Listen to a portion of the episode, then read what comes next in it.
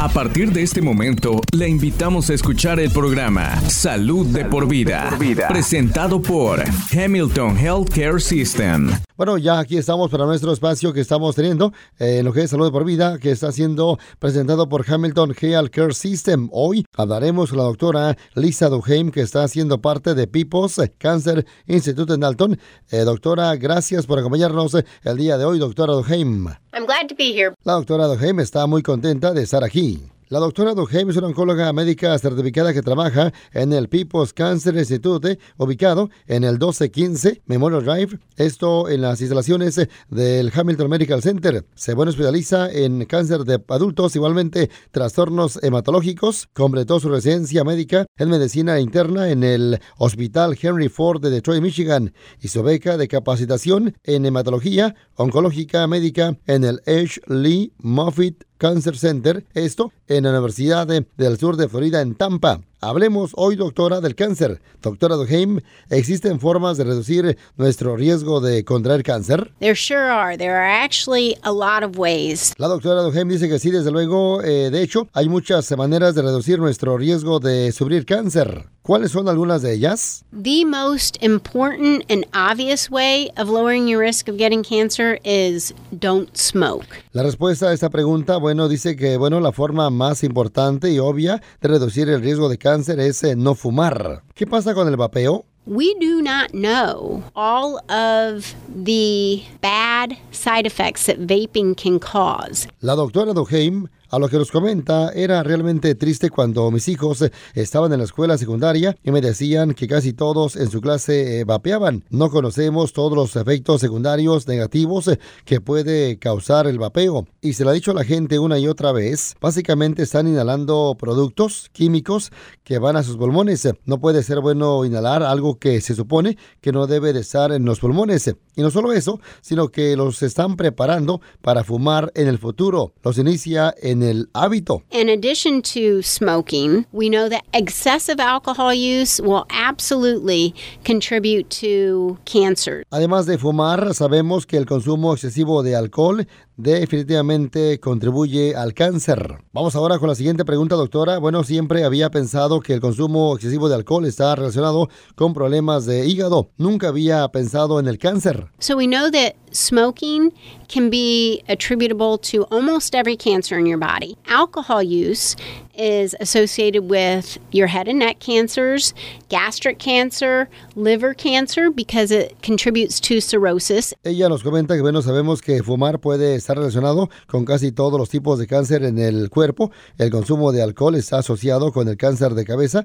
y cuello, el cáncer gástrico y el cáncer de hígado porque contribuye a la cirrosis. Y ahora estamos viendo que existe un mayor riesgo de cáncer de hígado en este país que no está asociado con la hepatitis. Y de hecho, hay datos que muestran que más eh, del 4% de los cánceres están asociados con la obesidad. eh, Y sabemos eh, que la obesidad es un problema de salud importante en, en es- en este país. Y ahora sabemos que está directamente asociado con el cáncer. Doctora, eso es triste eh, porque mucha gente tiene ese problema. Yes. A lo que nos comenta la doctora dice que sí, sabemos que bueno, la obesidad también está directamente relacionada con el cáncer de mama porque las células grasas ayudan a producir estrógeno y el estrógeno alimenta la gran mayoría, más que nada, de los cánceres de mama. El 85% de los cánceres de mama están directamente relacionados con la producción de estrógeno. Hablemos de la exposición al sol. Thankfully, the younger generation has been raised to put on sunscreen. La doctora Duheim, afortunadamente, la generación más joven está acostumbrada a usar protector solar. La generación de personas de entre 50 y 60 años usaba mucho aceite bronceador y sus padres eh, simplemente los dejaban salir todo el verano sin protector solar. Cuando observas eh, la generación de personas de 30 años o menos, esa es la generación que estamos viendo que ha estado más eh, protegida. Otra cosa interesante que acaba de surgir en los últimos 10 años es que estamos viendo que, bueno, las infecciones tienden a estar asociadas con un mayor riesgo de ciertos tipos de cáncer, especialmente con el cáncer de colon. Eso ha sido un gran tema en las noticias en el último año. Ciertos tipos de infecciones, igualmente el uso excesivo de antibióticos, parecen estar asociados con un mayor riesgo eh, de cáncer de colon.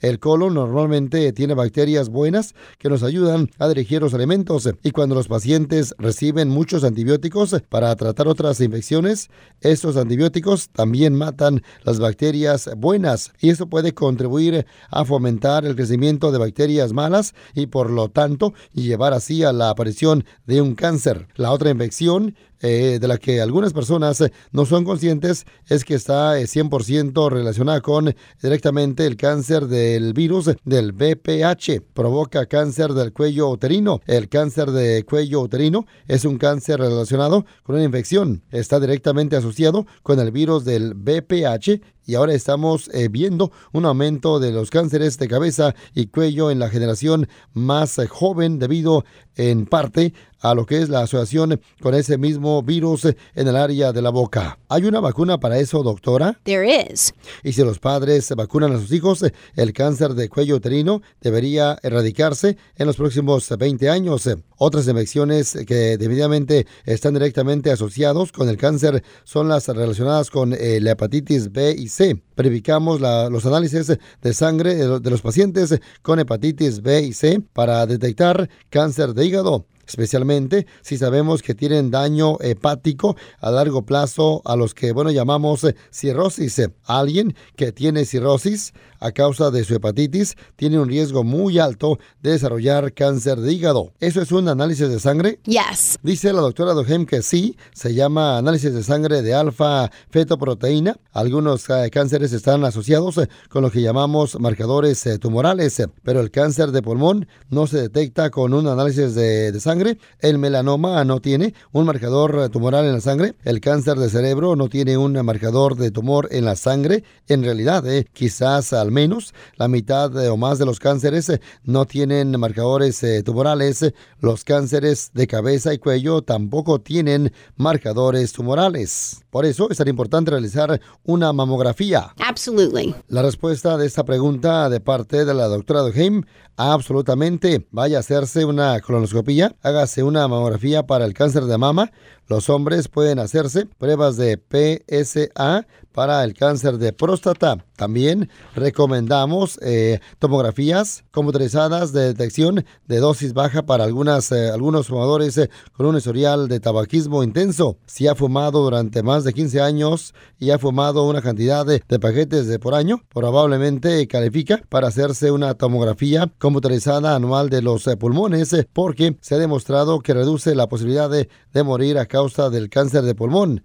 Esto es porque así podemos eh, detectar su cáncer de pulmón en un momento en que aún podemos curarlo. ¿Eso es para personas eh, que aún fuman o para personas que han dejado de fumar, doctora? Actually, we have shown that we should continue to screen people up to 15 years after they stop smoking. Ella nos comenta que bueno, se ha demostrado que debemos de seguir haciendo pruebas a las personas hasta 15 años después de que hayan dejado de fumar. Increíble, pero después de dejar de fumar suceden cosas maravillosas de los pulmones? Oh, absolutely. A lo que dice la doctora, bueno, absolutamente, sus pulmones eh, definitivamente comenzarán a sanar y mejorar tan pronto deje de fumar. Pero si ha fumado durante 25 años y deja los cigarrillos eh, mañana, no podrá hacer 25 años de daño a sus pulmones. Por lo tanto, debe de hacer lo que pueda para vigilar la situación de modo que si algo va a pasar pueda detectarlo temprano. Pero por lo general, después de 15 años, el riesgo de contraer cáncer de pulmón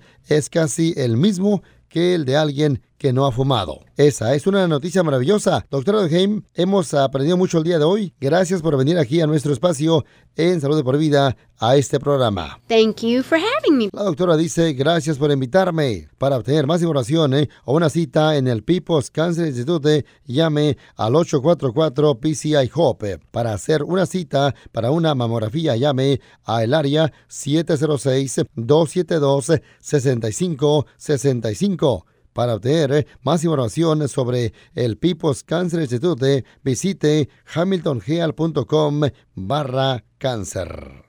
Este podcast de ninguna manera busca diagnosticar o tratar enfermedades o reemplazar la atención médica profesional. Consulte a su proveedor de atención médica si tiene un problema de salud. La versión en español es una traducción del original en inglés. En caso de discrepancia, prevalecerá el original en inglés. This program in no way seeks to diagnose or treat illness or to replace professional medical care. Please see your healthcare provider if you have a health problem. The Spanish version is a translation of the original in English. In case of a discrepancy, the English original prevail. Gracias por sintonizar Salud de, por, vida, una presentación de Hamilton Healthcare System.